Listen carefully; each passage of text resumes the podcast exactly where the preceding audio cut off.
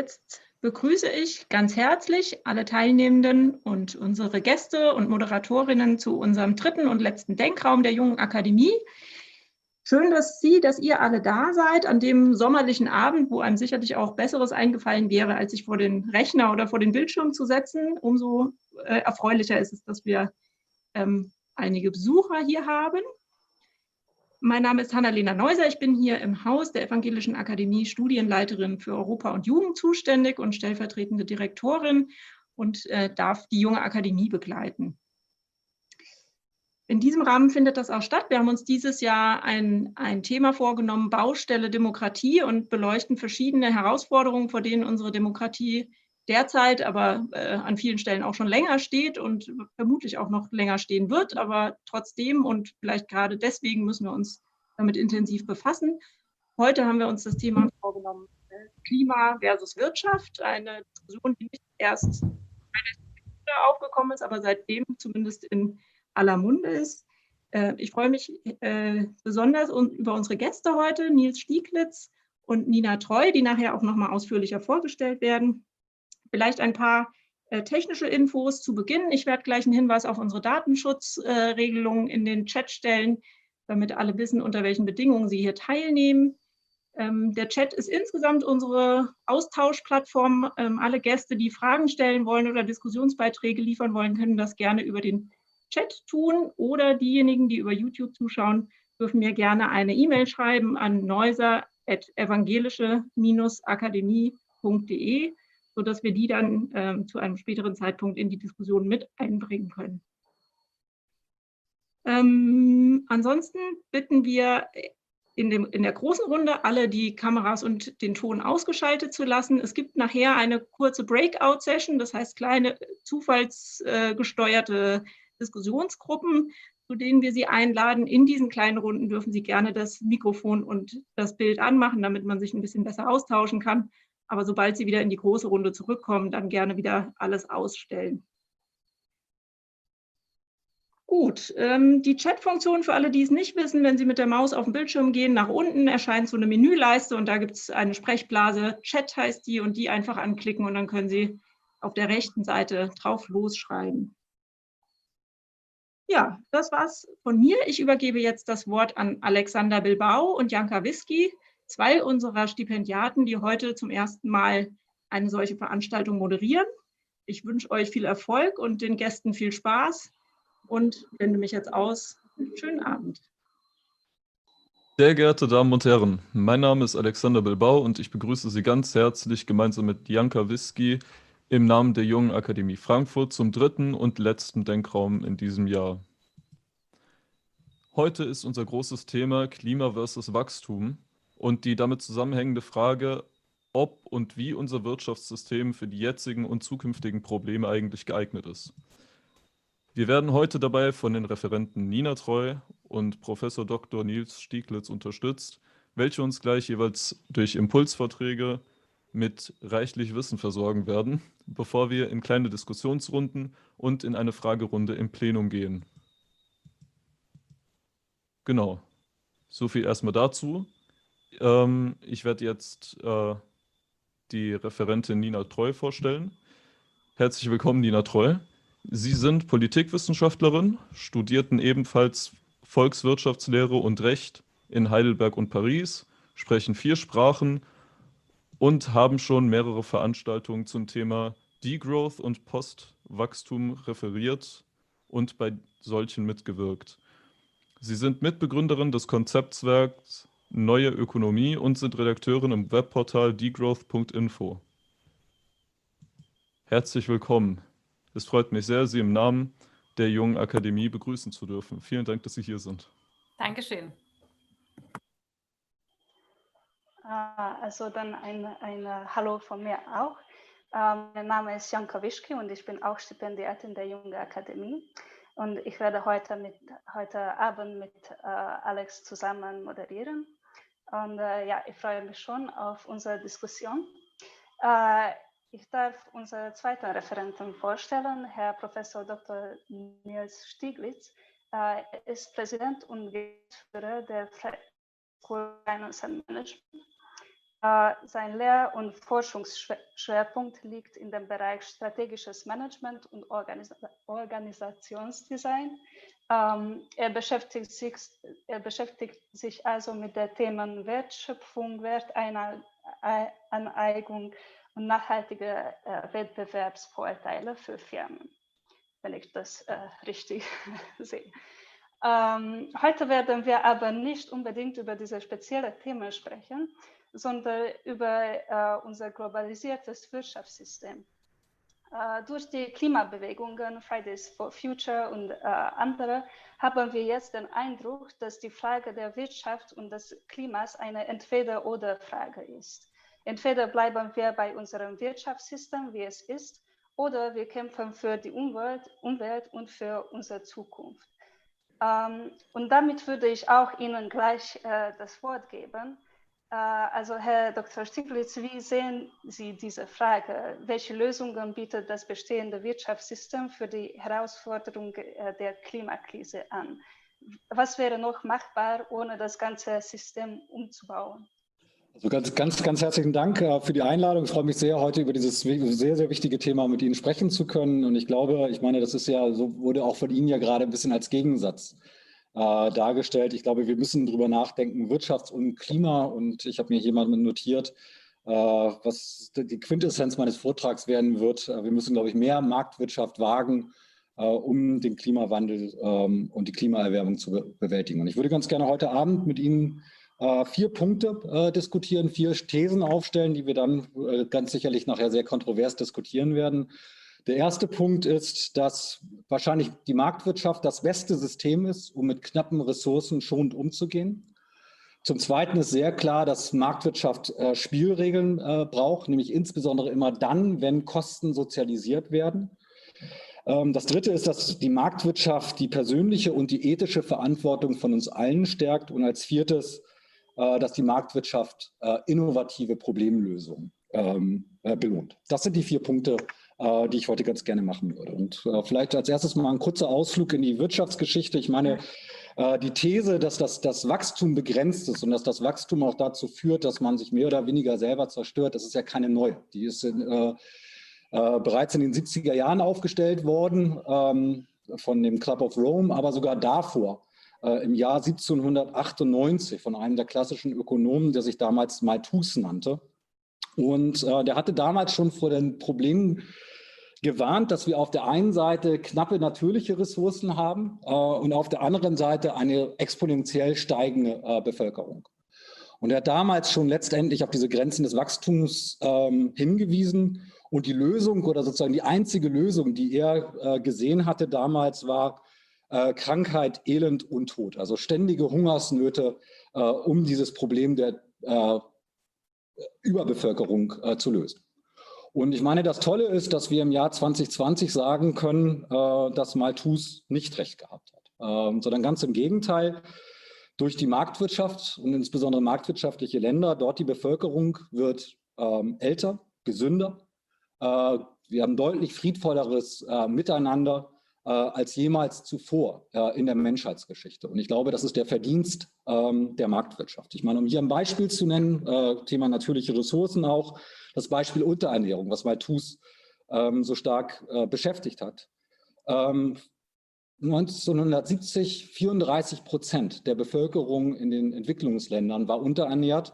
2015 äh, 12 äh, Prozent. Also erhebliche Fortschritte auch in diesem ganz, ganz wichtigen Bereich. Ja, das ist jetzt in den letzten Jahren ein bisschen auf der Stelle getreten, aber ich glaube, wir haben hier äh, erhebliche Fortschritte gemacht und das trotz weiterhin steigenden Bevölkerungsdruck. Und ich glaube auch, dass halt ähm, Marktwirtschaft dafür sorgt, dass wir stetig Produktivitätszuwächse haben. Und Produktivitätszuwächse bedeutet ja letztendlich nichts anderes, dass wir mit den bestehenden Ressourcen sparsamer äh, umgehen als in der Vergangenheit. Und warum funktioniert das Ganze? Naja, weil die Marktwirtschaft durch freie Preise immer wieder anzeigt, wo Ressourcen knapp sind sodass letztendlich die Verbraucher darauf reagieren können, aber insbesondere auch die Unternehmen. Und ich meine, das haben wir jetzt gerade erst gesehen äh, mit den Atemmasken äh, in der Corona-Pandemie. Ich meine, wenn wir zurückdenken, Ende März, äh, niemand, nirgendwo konnte man Atemmasken kaufen. Wenn man auf Ebay gegangen ist, waren, wurden die zu horrenden Preisen ähm, äh, verkauft. Mittlerweile können wir Atemmasken eigentlich an jeder Tankstelle, in jedem Supermarkt äh, kaufen und das auch zu einem sehr, sehr geringen Preis. Und das verdanken wir nicht dem Staat unter der Bundesregierung oder Markus Söder, wenn ich an die Bilder denke, äh, sondern das verdanken wir letztendlich dem privaten Unternehmertum der Marktwirtschaft. Und das ist, glaube ich, ein ganz, ganz äh, wichtiger Mechanismus, der uns auch in Zukunft begleiten sollte. Ich glaube, ähm, eine große Herausforderung ist natürlich, wenn Preise die Knappheit nicht richtig anzeigen. Und das ist immer dann der Fall, wenn die Kosten in diesen Preisen eigentlich nicht richtig berücksichtigt worden sind. Und deshalb der zweite Punkt, Marktwirtschaft braucht Spielregeln, gerade dann, wenn Kosten sozialisiert werden. Und das ist auch ein altes Thema in der Volkswirtschaftslehre. Ich meine, ähm, äh, wichtige Ökonomen wie Pijou, Harden, äh, Ronald Coase haben sich mit dieser Frage beschäftigt, wie wir eigentlich damit umgehen sollten, ähm, dass Kosten systematisch sozialisiert werden. Und Harden hat damals diesen Begriff der Tragödie der Allmende äh, geprägt. Und da äh, ging es um die Übernutzung von landwirtschaftlichen Flächen. Also letztendlich eine Überweidung, weil jeder, der sozusagen seine Kuh auf das Feld geschickt hat, nur an sich selber gedacht hat und damit letztendlich das Ökosystem komplett äh, zerstört hat, weil er letztendlich nicht die, die wahren Kosten in seinen Kalkül mit eingezogen hat. Und das ist ein Problem, was wir in der Volkswirtschaftslehre äh, schon lange kennen, mit dem wir uns lange beschäftigen. Und ähm, Klima ist natürlich genau das große Problem. Also die große Herausforderung, wir haben, die wir haben, ist, dass letztendlich die negativen Konsequenzen von hohen CO2-Emissionen systematisch nicht im Preisbildungsprozess berücksichtigt werden. Das ist eine große Herausforderung. Und ich meine, ähm, die Forschung hat unterschiedlichste Lösungen aufgezeigt. Beispielsweise gibt es dort auch durchaus kommunale äh, Lösungen auf freiwilligen Basis. Also das ist insbesondere dann relevant, wenn es beispielsweise über die Überfischung ähm, von, von Seen geht oder letztendlich auch über die, die Nutzung von landwirtschaftlichen Flächen, also äh, lokal begrenzte Ressourcen, wo man dann letztendlich auch kleine und auch sehr kohärente Gruppen hat, mit gleichzeitig einem sehr hohen Problemdruck. Und das Problem beim Klimawandel ist, dass beides nicht gegeben ist. Ja, auf der einen Seite äh, geht es hier um ein globales Problem und zum Zweiten, der hohe Problemdruck ist nicht da. Ja, wir spüren letztendlich nicht den Klimawandel in unserem täglichen äh, Erleben, sondern das wird uns erst in mehreren Jahren, in mehreren Jahrzehnten so richtig auf die Füße fallen. Also von daher brauchen wir andere Lösungen. Und äh, diese Lösungen sind letztendlich marktwirtschaftlich konforme Instrumente, äh, wie beispielsweise die Besteuerung von CO2-Emissionen, äh, äh, aber auch beispielsweise Steuererleichterungen für energiesparende äh, Energien. Und das scheint ein durchaus sehr erfolgreiches Mittel zu sein. Also äh, die Frankfurt School selber hat gemeinsam mit äh, der UN ähm, gerade einen Bericht äh, veröffentlicht, gezeigt, Investitionen in den, äh, USA sehr stark äh, gestiegen, höher als in der EU, während sie auf der anderen Seite in der EU zurückgegangen ist. Das andere große Instrument sind die Verschmutzungszertifikate, also das war letztendlich ähm, Zertifikate ausgeht, die ein, das Recht geben, äh, zu verschmutzen. Und dann ist die Idee, dass man dann über die Zeit letztendlich, wie viel, diese, äh, wie viel man verschmutzen darf, das über die Zeit äh, sinkt. Ähm, das Problem hiervon ist, dass zurzeit eigentlich nur 15 Prozent der CO2-Emissionen überhaupt von so einem Zertifikatshandel erfasst sind. Das ist das eine große Problem. Und das zweite große Problem ist, dass die Preise viel zu niedrig sind. Also beispielsweise in der EU liegen sie so ungefähr äh, bei, bei 20 Euro. Äh, um die Klimaziele zu erreichen, müssten wir eigentlich eher bei, bei 70 Dollar sein, also ungefähr 65 Euro. Was sind hier die Herausforderungen? Auf der einen Seite ist es ein globales Problem. Wir brauchen letztendlich einen globalen Marktplatz, aber ich glaube, auch hier können wir durchaus optimistisch sein. Auch bei dem äh, FCKW-Problem vor vielen, vielen Jahren hat es eine globale Lösung, nämlich ein globales Verbot gegeben. Und auf der anderen Seite brauchen wir natürlich auch den politischen Willen und auch das äh, Commitment, dann die Emissionen wirklich auch zu senken und die Preise über die Zeit nach oben zu fahren. Und das vermissen wir an unterschiedlichen äh, Punkten. Und ich glaube, es würde ja auch letztendlich schon helfen, äh, wenn wir die Markteingriffe in das freie äh, marktwirtschaftliche System begrenzen würden. Also Deutschland nach einer Greenpeace-Studie gibt äh, 2017 immer noch 46 Milliarden Subventionen rein äh, in Kohle, Gas und andere ähm, nicht erneuerbare Fossilträger. Und ich glaube, wenn man davon sich einfach mal verabschieden würde, wäre schon mal sehr viel getan fürs Klima, aber auch für die Marktwirtschaft.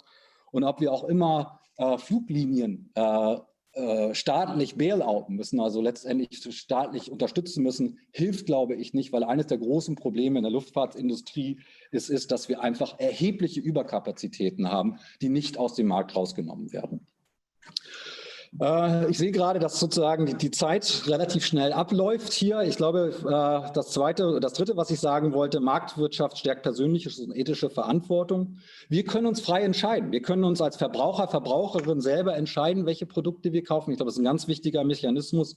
Wir können uns als Anlegerin entscheiden, ähm, wo wir unser Geld anlegen wollen. Wir können als Gründer uns dafür entscheiden, äh, soziale und ökologische Startups zu gründen. Und als Mitarbeiterin können wir uns entscheiden, wo wir wohl äh, arbeiten wollen. Also ob wir bei Unternehmen arbeiten wollen, die ökologische Standards einhalten. Und ich glaube, das ist der letzte Punkt, und ich werde die Zeit um 20 Sekunden überziehen. Marktwirtschaft belohnt Innovation und Problemlösung. Ähm, ich glaube, so, gerade in Deutschland hat ja das Gewinnstreben immer so was sehr, sehr Despektierliches. Aber ich glaube, in einer Marktwirtschaft äh, ist, ist, Gewinnstreben oder Gewinner letztendlich eine Belohnung äh, für das unternehmerische Lösen von Problemen durch Fleiß, äh, durch Mut und durch Glück. Und ich glaube, ich habe vorhin das Beispiel erwähnt mit den Corona-Masken. Äh, das ist, glaube ich, auch ein Mechanismus, auf den wir sehr, sehr stark äh, setzen sollten. Und ich glaube, wenn wir jetzt beispielsweise auch die Corona-Krise sehen, beispielsweise wie äh, die staatlichen Schulen aufgestellt sind, dann sehen wir da ein großes Staatsversagen äh, zurzeit. Und ich muss zugeben, dass mir Angst und Bange äh, wird, wenn ich äh, die Begrenzung und die Bewältigung des Klimawandels ausschließlich Politikerinnen äh, und Bürokratinnen und Bürokraten überlassen würde. Also Fazit, der Gewinnerreiz in einer Marktwirtschaft kombiniert mit unserer menschlichen Kreativität, unserer Verantwortung und der freien Preisbildung hat in den letzten 200 Jahren das Schreckensszenario äh, von Malthus äh, verhindert. Und ich bin ehrlich gesagt sehr optimistisch, dass das auch für die nächsten 200 Jahre so gelten wird.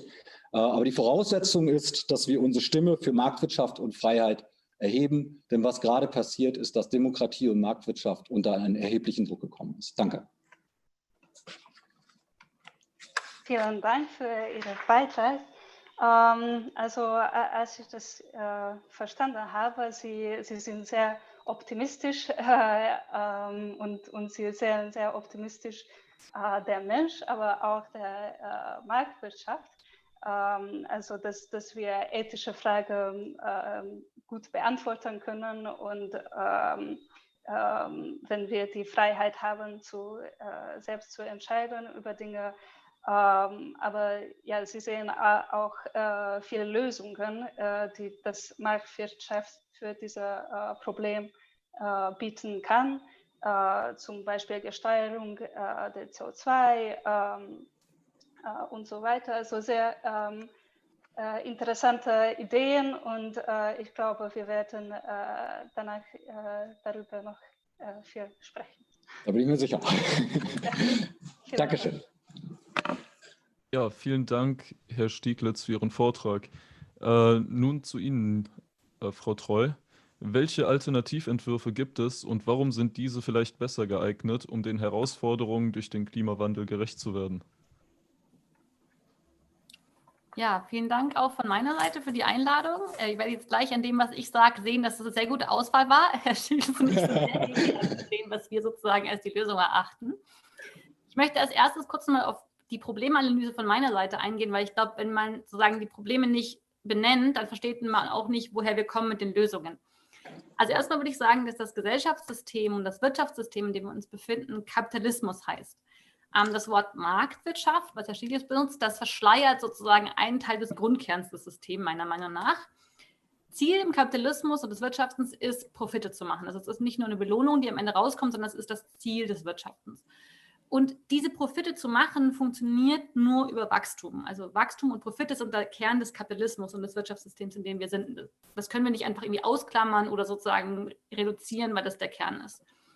Das heißt auch, wir haben ein Wirtschaftssystem, das nicht die Befriedigung der menschlichen Bedürfnisse in den Vordergrund stellt und nicht versucht, alle demokratisch einzubinden und die natürlichen Lebensgrundlagen erhält, sondern es hat ganz andere Ziele.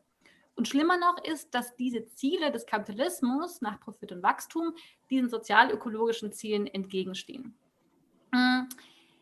Denn die Grundlage von diesem Wirtschaftssystem ist eine Ausbeutung von Mensch und Natur. Nur mit billigen Arbeitskräften unter schlechten bis menschenunwürdigen Arbeitsbedingungen und billigen Ressourcen, also dem Raubbau an natürlichen Ressourcen, einem zu starken Abbau, ist es möglich, immer weiter Profite zu machen.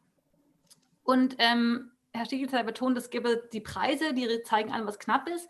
Aber es gibt keine freien Preise oder richtigen Preise, die, die, uns anzeigen, wie viel etwas wirklich wert ist, weil der Naturverbrauch nämlich immer viel zu wenig eingepreist ist. Also die ganze Naturzerstörung, die wir in Kauf nehmen für die ganzen Produkte, die wir haben, und die Ausbeutung von Menschen, die so am unteren Ende der Wertschöpfungskette stehen, also beispielsweise ähm, Bäuerinnen im globalen Süden oder Menschen in Minen im globalen Süden, die, deren Löhne sind so gedrückt, dass sie nicht reichen für ein, für ein gutes Leben. Deswegen sind diese Preise sozusagen, zeigen auch nicht an, was dahinter an sozialen und ökologischen Problemen stehen.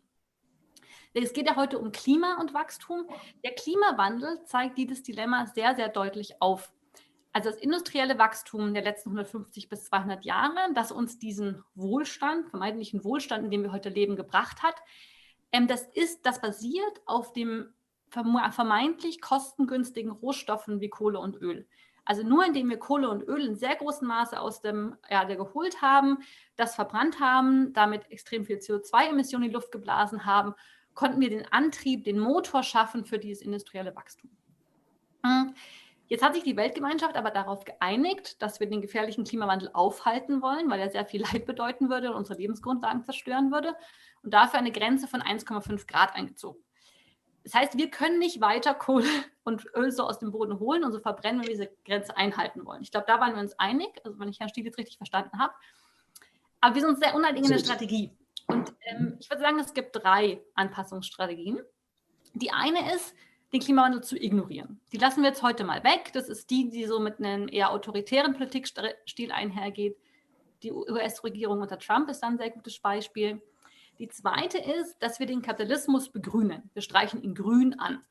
Ähm, das ist so die klassische Strategie in modernen Industriestaaten, die von Mitte-Rechts-Bündnissen regiert werden, wie zum Beispiel in Deutschland. Ich würde auch sagen, das ist wahrscheinlich das, ähm, wo ich die ähm, Input von Herrn Stieglitz einreihen würde. Und dann gibt es eine dritte, das ist eine sozial-ökologische Transformation, also eine grundlegende Veränderung unserer Wirtschaftsweise, weil eben dieser Kern faul ist. Und ich möchte jetzt einige Gründe nennen, warum ich denke, dass diese zweite, das grüne Anstreichen nicht funktioniert und dann auf die Alternativen eingehen. Also die Idee einer Begrünung des Kapitalismus ist, dass wir diesen dreckigen, braunen, fossilen Kapitalismus überführen können in einen sauberen, grünen, erneuerbaren Kapitalismus. Und das hat mehrere Probleme. Das erste ist das Wirtschaftswachstum, was ja inhärent in diesem kapitalistischen System ist, immer mit Ressourcenverbrauch einhergeht. Also wenn die Wirtschaft wächst, wächst auch der Ressourcenverbrauch, wachsen auch die Emotionen. Es gibt jetzt die These der Entkopplung. Das heißt, die Wirtschaft wächst weiter und die Ressourcen, der Ressourcenverbrauch wächst weiter, aber nicht so stark. Das wäre eine relative Entkopplung. Was wir aber bräuchten für den Klimawandel ist, dass die Wirtschaft weiter wächst und der Ressourcenverbrauch sinkt. Also eine absolute Entkopplung. Ähm, das, dafür gibt es kein historisches Beispiel, dass das funktioniert hat. Es gibt Länder, die sozusagen ein steigendes Bruttoinlandsprodukt haben und fallende Emissionen über kurze Peri Zeitperioden. Zum Beispiel im Vereinigten Königreich war das in den letzten Jahren ab und zu so. Das liegt aber daran, dass dreckige Prozesse, also sagen CO2-intensive Prozesse in andere Länder ausgelagert worden sind und das auch weiterhin passiert. Und es gibt keine Studien, die aufzeigen würden, dass das irgendwie realistisch ist, dass wir das schaffen. Also das ist Grund eins, sozusagen dieser Ressourcenverbrauch geht einher mit dem Wirtschaftswachstum. Der Grund zwei ist, dass es nicht nur um CO2-Emissionen geht, wo es meistens darum geht bei dieser Entkopplung, sondern auch um Naturverbrauch allgemein. Also wir haben ja auch äh, andere Aktivitäten, die unsere Umwelt zerstören. Wir haben Landübernutzung, Verschmutzung, Zerstören der Art Artenvielfalt. All das ist oft nicht mitgedacht bei dieser Entkopplung. Und wir können nicht unsere kompletten industriellen Aktivitäten auf irgendwie grünen Strom umstellen, weil wir gar nicht die Rohstoffe haben, das zu tun. Und das dritte Problem bei dieser Strategie des grünen Anstrichs ist, dass es die sozialen Probleme nicht mitdenkt. Also ich würde sagen, wir haben nicht nur ein System, was das Klima, den Klimawandel als Problem hat, sondern auch ein soziales Problem. Also wir haben global eine sehr große Ungerechtigkeit, wir haben nicht sagen, umfassend genug Demokratie, die Schere zwischen Arm und Reich geht auseinander. Ähm, und auch die Menschen, die am wenigsten zum Klimawandel beigetragen haben, nämlich vor allem Menschen im globalen Süden, leiden darunter am meisten. Das heißt, ähm, es geht nicht nur um ökologische Probleme, sondern auch soziale und demokratische Probleme. Das heißt, wenn wir wirklich diese Probleme, die wir sehen, lösen wollen, dann brauchen wir ein anderes Wirtschaftssystem. Wir brauchen ein Wirtschaftssystem, das die Bedürfnisse der Menschen in den Vordergrund stellt und die natürlichen Lebensgrundlagen bewahrt. Und das ist, wie gesagt, nur möglich mit einem ganz anderen System. In Deutschland produzieren und konsumieren wir gerade so viel, als hätte, also wenn wir das extrapolieren würden auf den Rest der Welt, dann bräuchten wir drei Planeten. Die haben wir aber nicht. Wenn wir also zu einer gerechten Verteilung und einer Welt in einen aufgehaltenen Klimawandel kommen wollen, dann müssen wir unsere Produktion, unseren Konsum auf ein verträgliches Niveau senken und dann ganz anders wirtschaften, dass wir nicht mehr so vom Wachstum abhängig sind. Meiner Meinung nach müssten die Unternehmen nicht sozusagen effizienter oder anders geführt werden, sondern die Unternehmen müssten überführt werden in Unternehmen, die in Hand derer sind, die darin arbeiten. Dass die, die produzieren, entscheiden, zu welchen Konditionen sie was produzieren wollen. Ähm, dass wir sozusagen das Ganze demokratisieren und auch die Entscheidungen ähm, in, Hände derer, in Hände derer legen, die auch unter den Auswirkungen zu leiden haben. Ähm, ein wichtiger Punkt ist da, dass, ein, dass der Grund, ein Grundzug des Kapitalismus ist ja, dass die Produktionsmittel in den Händen nicht in den Händen nicht der Arbeitenden sind. Das heißt, die Profite gehen an, an die Reichen, die Inhaber der Produktionsmittel, diese Vermögen steigen immer weiter. Und diese Schere zwischen Arm und Reich, also zum Beispiel deutsche Milliardäre, können ihr Vermögen jedes Jahr steigern, zum Beispiel 2018 schon allein um 20 Prozent. Aktuell verfügt das reichste Prozent der Deutschen über so viel wie die ärmsten 87 Prozent, also 87 Prozent versus 1 Prozent. Diese Schere wird immer weiter aufgehen, wenn wir nicht massiv umverteilen. Und das hat eben nicht nur was zu tun mit dem bestehenden Vermögen, sondern auch mit dem Eigentum an den Produktionsmitteln. Um zu so einer sozialökologischen Transformation zu kommen, was ja ein sehr umfassendes Bild ist oder eine umfassende Veränderung, gibt es natürlich ganz viele unterschiedliche Strategien. Und das Interessante ist, glaube ich, dass ich mich bei einigen, wir uns einigen werden, mein Professor Stieglitz, und bei einigen nicht. Ähm, ich glaube, ein ganz wichtiger Punkt ist, bei sich selbst anzufangen und mal erst zu fragen, was möchte ich eigentlich mit meiner Zeit tun? Welchen Sinn sehe ich eigentlich in gewissen Tätigkeiten? Welche Tätigkeiten möchte ich eigentlich ausüben? Ich glaube, dass diese Möglichkeit, diese Frage zu sich zu stellen, haben nicht alle Menschen in der Gesellschaft, weil viele sozusagen sich ihre Lohnarbeit nicht aussuchen können. Ich würde aber vermuten, dass viele von den eher jungen Zuhörerinnen heute diese Möglichkeit noch haben. Es ist total wichtig, damit anzufangen. Dann kann man natürlich Alternativen ausprobieren. Das ist so ein bisschen, was Herr Stieglitz vorhin unter ähm, dem ethischen Konsum genannt hat. Ähm, ich würde es auf jeden Fall auch empfehlen und sagen, das ist ein wichtiger Schritt. Der ist bloß nicht ausreichend. Aber sagen, bio und faire Lebensmittel zu kaufen, in Umsonstläden zu gehen, Tauschmärkte auszuprobieren, Software zu benutzen, die Daten- und Umweltschutz, sein Geld auf Ökobanken zu bringen. Das sind alles wichtige Ansätze, wo wir im Hier und Jetzt schon Sachen verändern können. Wir können uns organisieren für Alternativen. Also wir können sozusagen die nicht nur konsumieren, sondern aktiv dazu beitragen. Zum Beispiel in Systemen solidarischer Landwirtschaft, wo wir uns als Abnehmerinnen von landwirtschaftlichen Produkten mit den ErzeugerInnen äh, verbinden und da einen Risiko- und Kostenausgleich und eine Verbindung schaffen. Wir können natürlich auch uns organisieren, um Widerstand zu leisten gegen das, was wir aktuell in unserem System falsch finden, was ja zum Beispiel mit Fridays for Future, den ganzen Future-Bewegungen mit Black Lives Matter und den antirassistischen Kämpfen gerade total passiert, aufzuzeigen, was ist eigentlich in diesem System falsch und Alternativen zu formulieren. Es gibt ganz klar Politiken, die in die richtige Richtung gehen, sowas wie eine Arbeitszeitverkürzung, dass ähm, alle Menschen mehr Zeit haben, um auch Sorgetätigkeiten nachzugehen, demokratischen Tätigkeiten nachzugehen. Es muss natürlich mit Lohnausgleich passieren, damit die Löhne sich angleichen. Sozialökologische Steuerreformen, damit ähm, die, also die Vermögen auch daran beteiligt werden, um das umzuformen, aber Umweltverbrauch auch belastet wird. Jetzt zum Beispiel wäre, glaube ich, sehr passend, auch eine Reform von Polizei und Verfassungsschutz anzugehen. Also insgesamt gibt es sehr viele Strategien auf verschiedenen Ebenen, an denen man verschiedene Ebenen, man ansetzen kann. Und ich glaube, das Essentielle daran ist, wenn wir ein Wirtschaftssystem wollen, das den Klimawandel auffällt, dann brauchen wir eine stärkere demokratische Beteiligung. Ich bin sehr gespannt auf die Diskussion. Vielen Dank. Dankeschön.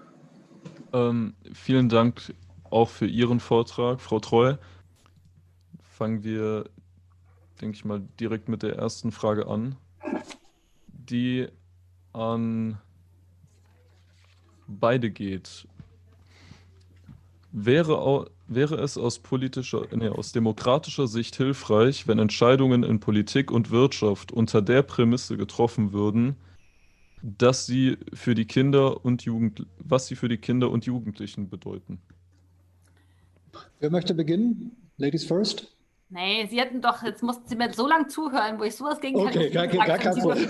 gar kein Problem. Ich meine, ich glaube, das ist in der Tat äh, eher eine, äh, eine Frage zu, zu, zur Demokratietheorie. Das hat mit Marktwirtschaft oder ähm, auf den ersten Blick relativ wenig zu tun, glaube ich. Ich glaube, wichtig hier ist darüber nachzudenken, ob wir nicht Kinder und Jugendlichen letztendlich auch eine Stimme geben in demokratischen Prozessen, also letztendlich auch die, die, die Altersgrenze ähm, reduzieren, weil ich glaube, ich meine, das ist ja eines der großen Probleme beim Klimawandel, aber bei vielen Dingen auch, dass die, die junge Generation, die das nachher nicht, die das nachher auszubaden hat, eigentlich gar keine Stimme hat. Und das ist natürlich ein ganz, ganz großes Problem in relativ alten Bevölkerung, äh, wie wir sie in, in, Deutschland haben. Also von daher, ich glaube, darüber lohnt es sich nachzudenken, einmal das Mindestwahlalter zu reduzieren und zum Zweiten für Kinder, die dann darunter äh, sind, ob dann nicht sozusagen die Eltern äh, dieses Stimmrecht wahrnehmen. Ja, also ich würde da zustimmen und ich glaube daran noch anhängen, dass es ein Problem in unserer Gesellschaft ist, dass Menschen, je älter sie werden, ähm, wenn sie sozusagen in generell mächtigen Institutionen angesiedelt sind, immer mehr Macht ansammeln sozusagen. Ne? Also dieses äh, Klischee, ähm, das nehmen Sie jetzt hoffentlich nicht persönlich, Herr Stieglitz, der alten weißen Männer sozusagen, die immer mehr Macht haben, liegt ja darin, dass die in einem System befördert werden. Also ich komme in der Politik weiter, ich komme in Unternehmen weiter, ich komme in Organisationen weiter. Und ich glaube, wir müssen uns auch darüber nachdenken, wie wir diese Organisationen organisieren und wie wir Rollen auch tauschen können, weil ich glaube, es ist halt auch total wichtig, dass ähm, nicht sozusagen Stimmen nur von außen gehört werden, sondern auch da, wo Sachen entschieden werden, wirklich Leute mitentscheiden können. Also das heißt, Mandate für junge Abgeordnete im Bundestag, ähm, Altersgrenzen oder Längen dauern für Vorstandsmandate oder Managementpositionen, Förderungsprogramme für Menschen, die eher von Diskriminierung betroffen sind, etc. Ja, wobei sozusagen, um hier auch die Fahne der Wirtschaft hochzuhalten oder der Marktwirtschaft, ja, ich meine, was wir sehen bei der Leitung von Unternehmen, äh, die werden immer jünger und viele von den fantastischen Startups werden ja von, von jungen Menschen äh, gegründet. Also ich glaube, gerade im, im Wirtschaftsbereich, aber damit auch in der Öffentlichkeit, äh, spielen junge Menschen eine ganz andere Rolle als noch vor 20 Jahren. Und das ist eine gute Entwicklung. Vielleicht direkt bezogen darauf, sollte es nicht vielleicht auch mehr Demokratie in der Wirtschaft geben und nicht nur in der Politik, Herr Stieglitz? Also äh, nein. nein. Also ich glaube sozusagen, ich meine, das, das Tolle an der Marktwirtschaft ist ja, dass sie letztendlich demokratisch äh, basiert ist und hier nicht sozusagen nach einem Mehrheitsprinzip, sondern auf dem Prinzip der Abstimmung äh, mit den Füßen. Dass ich als Konsument, als Verbraucherin, als, als Anlegerin mich letztendlich jeden Tag entscheiden kann, wo ich meine, äh, letztendlich meinen Wahlzettel abgebe. Ja, und das ist, das ist das ganz Besondere. Und gleichzeitig haben wir halt nicht das, das Problem, dass wir immer äh, Mehrheiten äh, organisieren müssen. Also letztendlich, ich meine, äh, das ist jetzt eine sehr, sehr steile These und das sollte man mit sehr viel äh, Salz nehmen, äh, ist, ist, ist, Marktwirtschaft durchaus ein, ein sehr, sehr demokratisches äh, Instrument, weil es jeden Einzelnen eine Stimme gibt und jede einzelne Stimme zählt. Und ich glaube, das ist, ähm, dadurch funktionieren Marktwirtschaften auch ganz gut, weil halt letztendlich auch Fehler von Unternehmen eiskalt äh, bestraft werden. Das sehen wir äh, mit Tönnies in NRW, das sehen wir jetzt mit Wirecard, die betrogen haben, die jetzt pleite sind. Die ganzen Kapitaleigner, die nicht genau hingeschaut haben, verlieren jetzt ihr Geld. Und das ist auch richtig. Ja gut, also ich meine, dass wir uns da komplett uneinig sind, das wurde ja schon in unseren Inputs deutlich. Also ich würde sagen, die Marktwirtschaft, das ja sozusagen Teil des Kapitalismus ist, ist das undemokratischste Wirtschaftssystem, was wir haben, weil die Macht nämlich bei denen liegt, die Vermögen haben und die Anteile an Produktionsmitteln haben. Und diese Wahlmöglichkeiten, die Sie da so nennen, indem ich sozusagen ein bisschen entscheiden kann, welche Produkte ich auswähle, finden ja immer unter gesamten Rahmenbedingungen statt. Und wenn es also möglich ist, zum Beispiel ähm, äh, Produkte, die mit Kinderarbeit hergestellt wurden, in Deutschland zu verkaufen oder ähm, Produkte, wo extrem viel Tierleid drin steckt, zu, zu, verkaufen und da keine Rahmenbedingungen da sind, die diese Unternehmen daran fördern, ist meine, also die Unternehmen unterbinden, das zu tun, ist meine Macht als Konsumentin ja total klein. Und dann gibt es auch noch geht es auch um die Frage um Werbung und warum eigentlich Leute anfangen, zum Beispiel größere Autos zu fahren, als sie eigentlich bräuchten, weil das die sind, die gefördert werden, die publiziert werden, wo es sozusagen eine Wand drauf gibt. Also genau, ich glaube, das sind sehr starke Grenzen drin, wie demokratisch die Marktwirtschaft ist. Und ich hatte ja vorhin schon gesagt, also in den Unternehmen werden Entscheidungen ja sehr hierarchisch getroffen. Es ist vielleicht sich ja verändern, wenn es junge Unternehmen gibt, Startups gibt, solange. Aber an sich, in den sehr großen Konzernen sind die Entscheidungen sehr, sehr hierarchisch und sehr wenige Leute entscheiden da über mehrere Tausende oder Zehntausende Leute.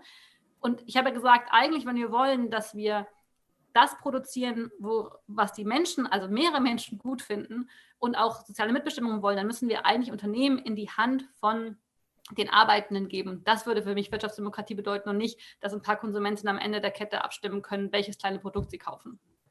Also ich meine, vielleicht, wenn ich ganz kurz reagieren darf. Also Sie dürfen jetzt nicht jedes Mal auf mich reagieren, haben Sie immer mal ganz kurz, ja, sozusagen Unternehmen in Arbeitshandel. Das ist ja möglich, ja, sozusagen. Ich meine, es ist ja problemlos möglich in Deutschland, äh, Genossenschaften zu gründen, äh, um dann letztendlich auch zeigen zu können, äh, dass diese Organisationen besser äh, sind als eher hierarchisch organisierte Unternehmen. Das, sozusagen daran hindert sie ja keiner. Diese Möglichkeiten haben wir. Das ist ja das Tolle, dass wir in der, im, im Kapitalismus, können wir gerne so äh, verwenden den Begriff, diese Dinge halt letztendlich ausprobieren können. Und ich glaube, wovor ich warnen würde, ist sozusagen, Sie haben gerade gesagt, sozusagen, muss jemand denn dieses Auto haben? Das ist, glaube ich, ganz, ganz gefährlich. Denn damit beginnen wir Leuten vorzuschreiben, wie sie ihr Leben zu führen haben. Und das halte ich für äh, ein, letztendlich für einen Weg in die Sklaverei. Ich glaube, wir müssen sozusagen äh, uns Acht geben, dass wir vor dem Hintergrund dieser ganz, ganz wichtigen Fragen nicht unsere Freiheit und unsere Kreativität aufgeben. Ja, genau. Die Frage ist ja, von wessen Denn Freiheit sprechen. Es ja, gibt ja weltweit, weltweit gibt es Sklaverei Lohnarbeitsverhältnis, die Menschen nicht mögen, Kinderarbeit etc., bloß damit wir hier einen tollen Wohlstand an Produkten haben. Ne? Und Sie sagen jetzt, das ist eine Freiheitseinschränkung, wenn wir darüber reden würden, welche Art von Autos wir produzieren wollen. Ich glaube, es wäre eine demokratische Entscheidung, wenn wir darüber sprechen würden. Ja, aber in dieser demokratischen Abteilung würde mir dann eine Mehrheit vorschreiben, welches Auto ich zu fahren habe. Also ich meine, das ist doch, das ist doch eine, eine, eine, eine Diktatur, von der wir dann sprechen. Vielen ich meine sozusagen, ich meine, das würde doch letztendlich insbesondere auch alternative Lebensstile beispielsweise vollständig äh, zerstören. Ich halte das, für, ich halte das wirklich für eine Katastrophe. Also Herr Stieglitz, ich glaube, die Moderation kommt nicht rein, wenn Sie jedes Mal antworten auf mich, aber ich finde auch nicht zu sagen, ich kann Ihnen nicht jedes Mal das letzte Wort lassen. Lasse ich Ihnen aber jetzt die Moderation nächsten Fragen stellen. Ja, äh, vielen Dank. Dank. Also äh, jetzt stelle ich die nächste Frage. Wir freuen uns sehr, dass es so eine heiße Diskussion gibt. Aber äh, wir haben sehr viele Fragen und sehr viele sehr interessante Fragen noch. Ähm, also die nächste Frage wäre für äh, Frau Treu über den Übergang. Äh, wie, wie stellen Sie das sich vor? Was, was wäre dann die, die Übergang zwischen Kapitalismus und, und äh, Degrowth? Ähm, äh, System. Ähm, ja. ja. Ja, darüber haben wir in unserer Kleingruppe auch gerade gesprochen. Das ist ja eigentlich die Frage, wie wir denken, dass Wandel in die Welt kommt. Ne? Also wer sind eigentlich die Akteure des Wandels? Welche Arten von Politiken müssen die vorantreiben? Und ich würde auf jeden Fall sagen, da gibt es nicht das Nonplusultra-Rezept, der Wandel kommt genau so in die Welt. Ich halte auch nicht so viel davon, ähm, es gibt ja ganz oft die Debatte, ist das jetzt bottom-up oder ist das top-down? Ist das irgendwie unternehmenszentriert oder staatszentriert? Ich glaube, das ist eine Vielfalt an Akteuren, die da ineinander greifen muss. Ich glaube, wir brauchen einerseits Leute, die für die Sachen, die sie besser finden, Alternativen finden, sei es auf eine unternehmerische Art oder auf eine politisch-organisatorische Art oder auf eine genossenschaftliche Art, also sozusagen eine nicht profitorientierte kleine Organisationsart. Wir brauchen Menschen, die sich zusammenschließen und sich politisch organisieren für ihre Anliegen, unter Druck aufbauen, also sich engagieren in Verbänden, in politischen Gruppen, in Gewerkschaften und mit Druck auch auf die Straße tragen. Wir brauchen natürlich genauso politische Entscheidungen, die die Schritte in die richtige Richtung einleiten. Ähm, also ich glaube, es gibt Reformen, die würde ich abtun als Reformchen, die den Kapitalismus stabilisieren und nicht dazu beitragen, dass wir wirklich den Klimawandel aufhalten oder für soziale Lebensgrundlagen sorgen. Ähm, und ich würde sagen, es gibt Politiken, die gehen Schritte in die richtige Richtung. Ähm, das kann man auch als irgendwie äh, nicht reformerische Reformen oder revolutionäre Realpolitik bezeichnen. Und das, was ich vorher gesagt habe, also zum Beispiel solche großen Schritte wie Arbeitszeitverkürzung und sozialökologische Steuerreformen, das wären für mich solche größeren Schritte in die Richtung. Ja, vielen Dank. Ähm, dann, dann, hätte ich noch eine Frage äh, an Herrn Stiglitz. Äh, könnten Sie äh, das, Sie vorstellen, dass, dass dieses System irgendwann äh, sich ändert? Weil wir hätten schon mal so viele äh, wirtschaftliche Systeme in, in unserer Geschichte. Und, ähm, und als ich, äh, wir gehört haben, Sie, Sie glauben wirklich an diese Marktwirtschaft, das, das ist das Beste. Äh, aber wahrscheinlich wird das sich ändern. was denken Sie darüber? Also ich glaube, zunächst einmal, ich meine, der Kapitalismus verändert sich ja letztendlich ständig. Ja, ich meine, äh, passt sich ständig an und ich glaube, ähm, das ist auch gut so. Ich glaube, das ist das eine. Das zweite ist, ob es alternative Systeme gibt, die, die besser sind. Also, dass sie auf der einen Seite effizienter und gleichzeitig freiheitlicher sind. Und das sind, glaube ich, die beiden äh, Aspekte, die äh, wichtig sind. Ja, wir wollen auf der einen Seite, wir wollen keine Diktatur und wir so, wollen äh, nicht verarmen. Und das Dritte ist in der Tat, wir wollen sozusagen halt auch eine, noch eine vernünftige Natur haben.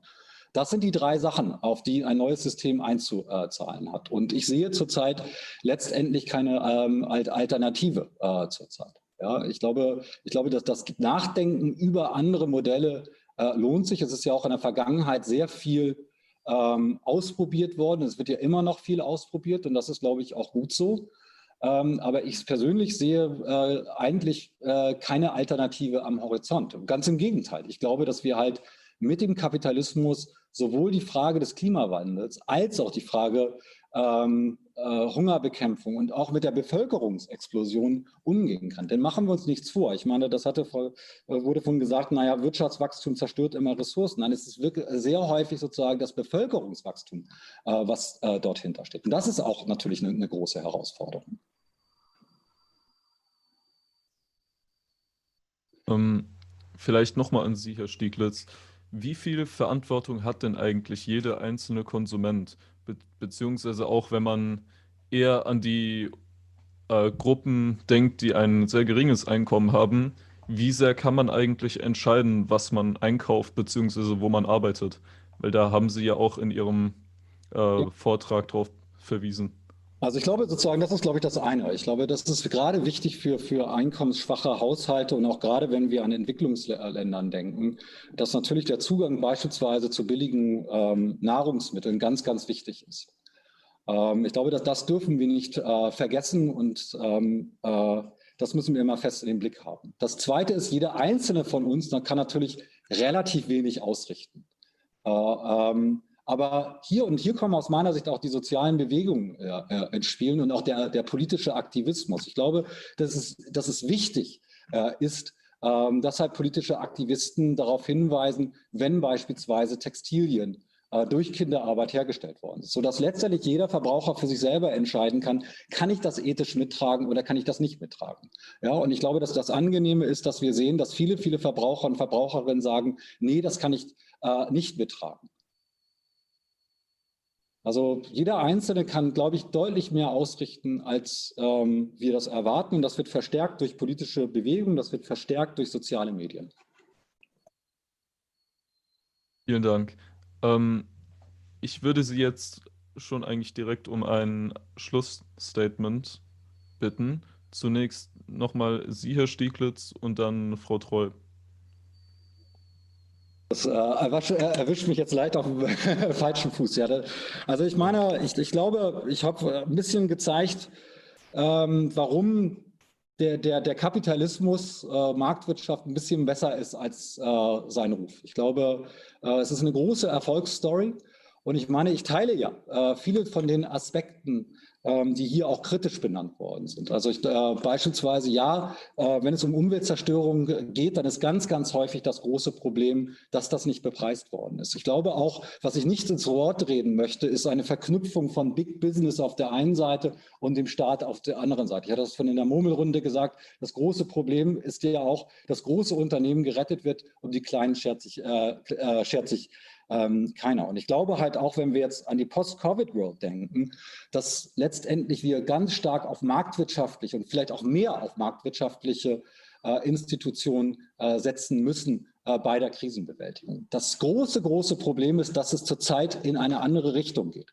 Ja, wir haben eine große, wir können eine, wir sehen eine große Faszination mit autokratischen Systemen, äh, die autoritär, die nicht marktwirtschaftlich sind, und die werden uns plötzlich als äh, Lösungswege an, angesehen. Und das halte ich für ganz, ganz gefährlich. Also ich würde das Fazit ziehen, dass wir alle mal auf Klausur fahren sollten, diese Fragen drei Tage lang besprechen sollten. Dieser Kürze ist jetzt wirklich nicht gut darstellbar. Ähm, ich würde sagen, dass sich das Grunddilemma von Kapitalismus slash Marktwirtschaft und Wirtschaftswachstum und dem Klima aufgezeigt habe und dass darauf äh, auch Herr Stieglitz keine Antwort gefunden hat. Ähm, und dass wir deswegen noch immer eine soziale ökologische Transformation brauchen, die uns in ein anderes System weist. Ähm, in meiner kleinen Gruppe ging es auch darum, dass die Stimmung hier tatsächlich eher näher an der kapitalismuskritischen dran ist. Das würde ich aus diesen äh, Kommentaren auch entnehmen.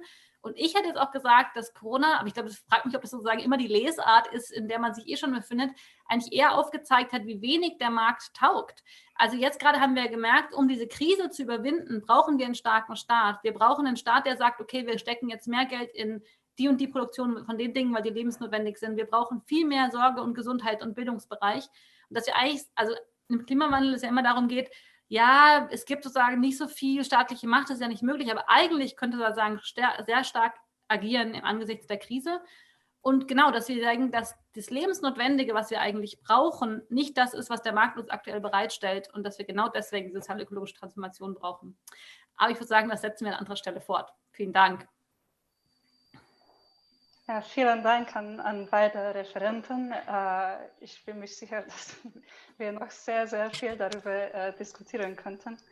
Ähm, und, aber ja, leider ist die äh, eine Stunde vorbei.